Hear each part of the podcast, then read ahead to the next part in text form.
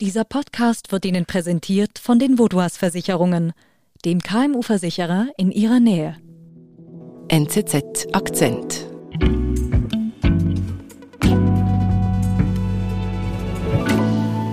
Pauline Voss, du bist bei mir im Studio und hast mir eine Geschichte von 2013 mitgebracht. Genau. Der entscheidende Tag ist der 3. Juni 2013. Da steht nämlich ein junger, blasser Mann in einem Hotel in Hongkong in der Ecke eines Konferenzraums neben einem großen Plastikalligator. Okay. Ja, in der Hand hält er einen bunten Zauberwürfel, so einen Rubiks Zauberwürfel. Und ihm nähern sich zwei Personen. Und die fragen ihn, um wie viel Uhr öffnet das Restaurant?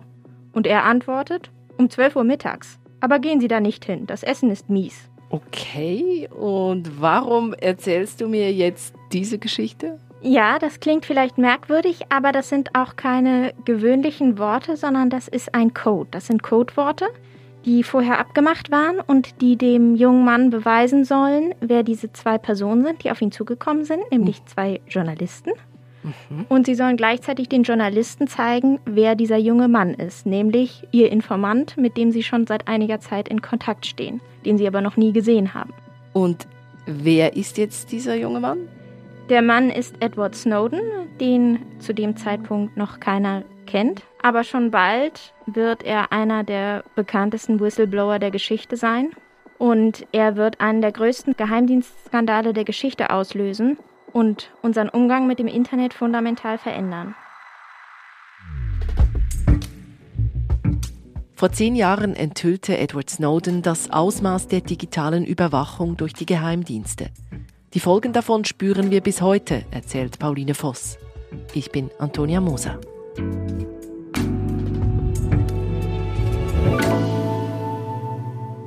Pauline, zehn Jahre ist das jetzt her, seit Edward Snowden diesen Skandal ausgelöst hat.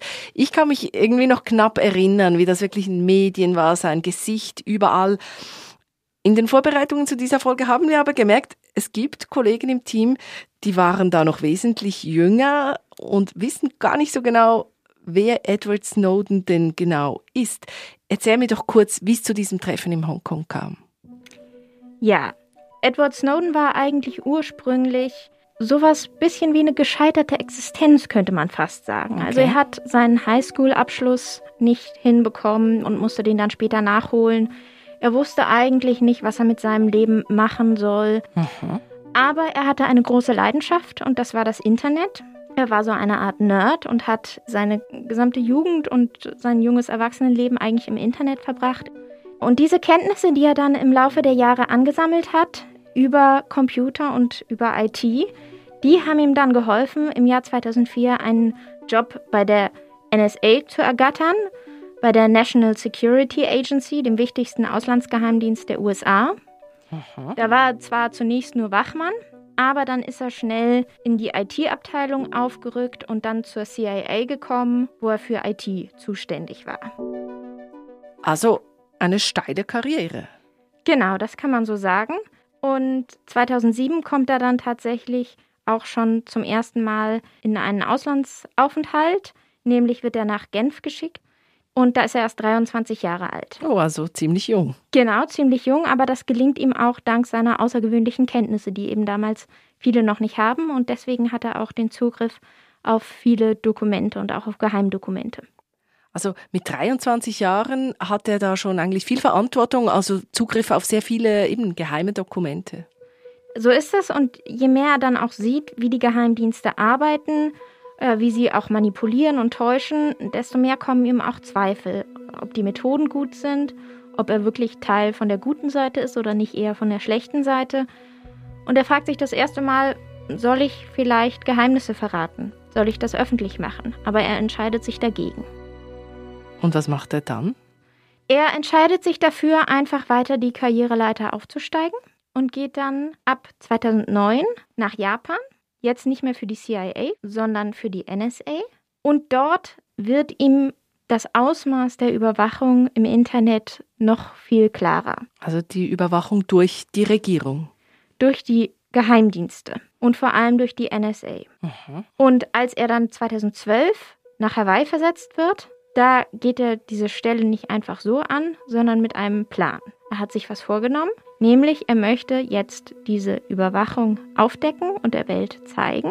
Und deswegen sammelt er gezielt Dokumente, die, mit denen er diese Überwachung dokumentieren kann. Also und wie sammelt er die? Ich stelle mir vor, das kann man nicht einfach kopieren und mit nach Hause nehmen. Das stimmt, das muss er natürlich alles sehr geheim machen, weil er da ein wahnsinniges Risiko auch für sich selbst, für seine Familie, für seine Freundin eingeht. Deswegen speichert er die Geheimdokumente auf Micro-SD-Karten. Die muss man sich so vorstellen, die sind ganz klein, etwa fingernagelgroß.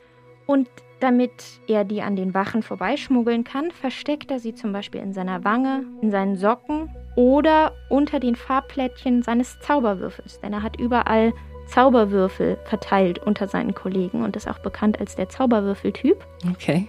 Und dann versteckt er die unter den Farbplättchen und nimmt die Zauberwürfel abends mit nach Hause. Und das macht er etwa ein Jahr lang, bis er alles, was er braucht, zusammengesammelt hat. Und dann fliegt er nach Hongkong, weil er an einem Ort sein will, wo er vor den Amerikanern geschützt ist und veröffentlichen kann, was passiert ist, ohne dass ihn die amerikanischen Behörden sofort festnehmen können. Aha. Und dann trifft er eben diese beiden Journalisten, wie wir es am Anfang gehört haben. Genau. Und dann erfährt die ganze Welt und die ganze Weltöffentlichkeit von diesen Enthüllungen. Our breaking news this evening is the identity of the man who sent the Obama. Edward Snowden is a wanted man. He's already leaked information about the government. He knows he's a hunted man right now. He's trying to find a country that will give him asylum from prosecution. Und Edward Snowden wird zum bekanntesten Whistleblower. Sein Gesicht wird überall ein Symbol für den Widerstand gegen die Überwachung. Und für ihn beginnt jetzt die Flucht. Die Flucht, wo ist Edward Snowden heute? Heute lebt er in Russland. Er konnte damals recht schnell dorthin fliehen und das war eines der wenigen Länder, die ihm Asyl gegeben haben. Die westlichen Länder haben das Asyl ja verweigert. Mhm. Und er befindet sich bis heute dort. Und während er eben damals mit der Flucht beschäftigt war, haben der Guardian und die Washington Post nach und nach die Massenüberwachung veröffentlicht und das Ausmaß für die Weltöffentlichkeit zur Verfügung gestellt. Wie, wie, muss ich mir das jetzt vorstellen, dieses Ausmaß? Also wie groß ist, sind diese Enthüllungen, die Edward Snowden da gemacht hat? Die sind sehr groß. Sie haben gezeigt, dass vor allem die NSA, aber auch der britische Geheimdienst GCHQ über Jahre hinweg die Kommunikation von Millionen von Menschen erfasst hat, analysiert hat, den E-Mail-Verkehr sich angeschaut hat.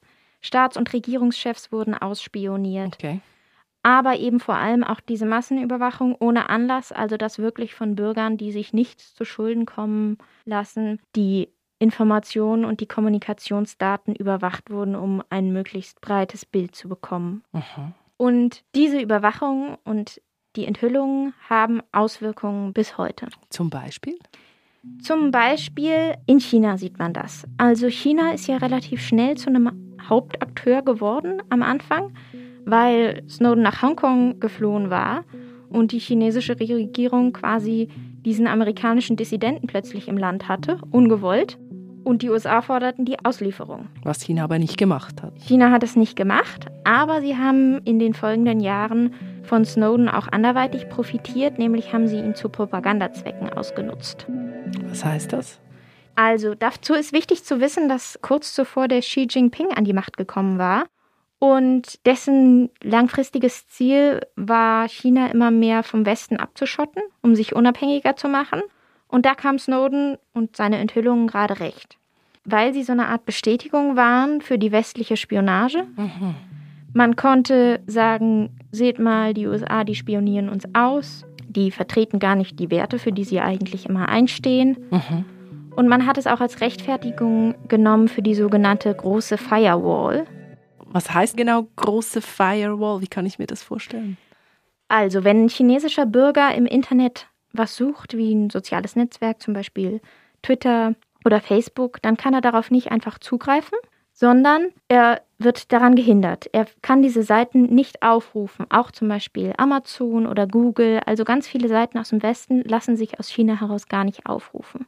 Also bewegt sich eigentlich nur innerhalb Chinas, auf chinesischen Webseiten sozusagen. Genau, auf allen Webseiten, die vom chinesischen Staat erlaubt sind. Und das alles geht irgendwie auf Edward Snowden zurück. Zumindest dient er bis heute als Begründung dafür, dass China das Internet abriegelt und die USA für ihre Überwachung verantwortlich macht. Wir sind gleich zurück. Immer mehr Unternehmen werden Opfer von Virusattacken oder Hackerangriffen. Damit solche Zwischenfälle ihr Unternehmen nicht lahmlegen, sind Sie und Ihre Kunden mit der Cyber- und Datenschutzdeckung der Vaudois gegen diese unsichtbaren Risiken geschützt. Zusätzlich zur Deckung erhalten Sie bei einer Cyberattacke kostenlos und rund um die Uhr Unterstützung von der Vaudois.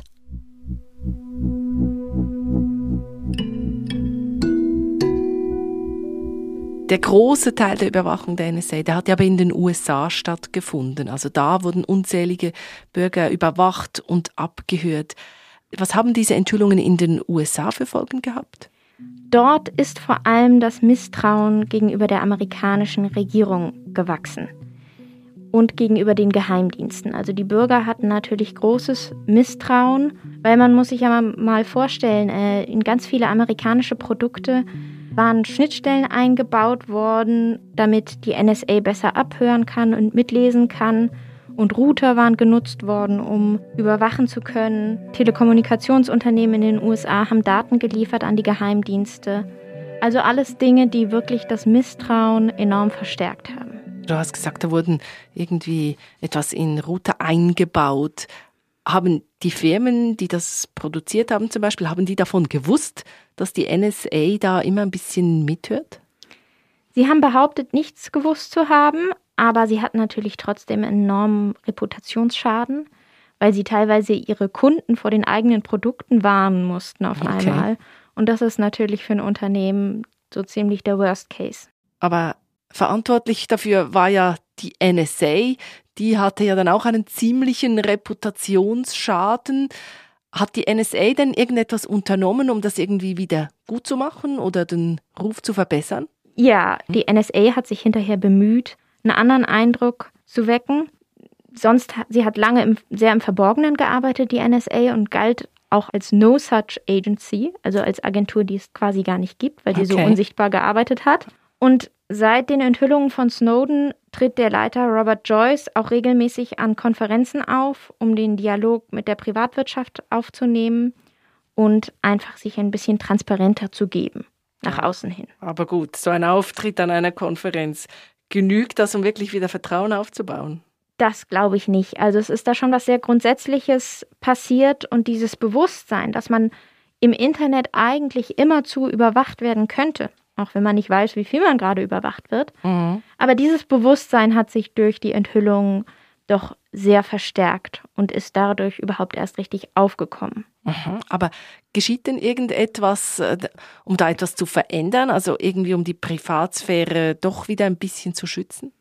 Ja, gerade die EU hat die Enthüllung sehr stark zum Anlass genommen, um auf gesetzlichem Wege da Nachbesserungen zu machen. Und vor allem haben die Enthüllungen dazu geführt, dass ein Datenschutzgesetz, das vorher schon in Planung war, aber das gerade so ein bisschen zu versanden drohte, dass das dann sehr schnell auf den Weg gebracht wurde, nämlich die sogenannte Datenschutzgrundverordnung, DSGVO. Vielleicht hast du davon schon mal gehört. Nein, ehrlich gesagt nicht. Genau, das ist eine Verordnung, die soll die persönlichen Daten schützen der EU-Bürger. Und die führt dazu zum Beispiel, dass man auf Websites immer dieses kleine Fenster anklicken muss für Cookies, dass man sich einverstanden zeigt, damit ah. dass die eigenen Daten verwendet werden. Die DSGVO dient seither als eine Art globaler Goldstandard für Datenschutz. Und große Konzerne wie Facebook, Microsoft, Google haben diese Vorschriften auch übernommen als globalen Standard, obwohl die eigentlich nur in der EU gelten müssten, aber sie haben sie trotzdem weltweit warum? übernommen. Also warum machen die das quasi freiwillig? Ja, das machen sie schon deshalb, weil es für sie dann viel einfacher wird, weil wenn sie für jede Weltregion eigene Regeln machen müssten, dann wäre das sehr kompliziert und das freut natürlich auch wieder die EU, die sich da als so eine Art Vorreiter sieht. Und gleichzeitig freuen sich auch die Nutzer, oder? Die dann irgendwie doch ein bisschen mehr Sicherheit bekommen. Ja, das Nutzerbedürfnis nach Sicherheit ist natürlich extrem gewachsen. Vielleicht kennst du das ja auch bei WhatsApp, wenn du da einen neuen Chat beginnst dann steht da oben immer, diese Nachrichten sind Ende zu Ende verschlüsselt. Ja klar, das war nicht immer so, oder? Das ist irgendwann neu dazugekommen. Das ist neu dazugekommen und das ist auch eine Folge von diesen Enthüllungen. Also diese Ende zu Ende Verschlüsselung hat einen enormen Schub bekommen durch die Enthüllungen. Der Geheimdienstdirektor der USA hat damals sogar gesagt, dass die Enthüllungen von Snowden die kommerzielle Verschlüsselung um sieben Jahre beschleunigt hätten. Okay. Das habe ich echt nicht gewusst, dass das mit Edward Snowden zusammenhängt, diese End-zu-End-Verschlüsselung. Also kann man wirklich sagen, eigentlich, ja, große Auswirkungen bis heute und sogar bei mir in meinem Alltag. Genau, tatsächlich hatte das sehr große Auswirkungen einmal im technischen Bereich, aber auch auf der Metaebene, würde ich sagen, weil wir einfach unseren Blick aufs Internet total verändert haben. Lange Zeit galt das Internet ja als so eine Art Befreiungsinstrument. Also man erinnert sich an die arabische Revolution, wo ganz viele Demonstranten sich auf den sozialen Netzwerken vernetzt haben und sich organisiert haben. Also man dachte, mit dem Internet kann man eigentlich Diktaturen stürzen und Demokratien voranbringen. Mhm. Heute sehen wir das Internet sehr viel skeptischer. Es bleibt auch eine große Unsicherheit, weil wir nie genau wissen, wenn wir zum Beispiel Nachrichten schreiben, könnte das jetzt theoretisch von einem Geheimdienst mitgelesen werden oder nicht. Man ist einfach viel unsicherer geworden und es bleibt auch zehn Jahre nach den Enthüllungen von Snowden so ein mulmiges Gefühl, dass man einfach nicht weiß, wie weit die Überwachung geht.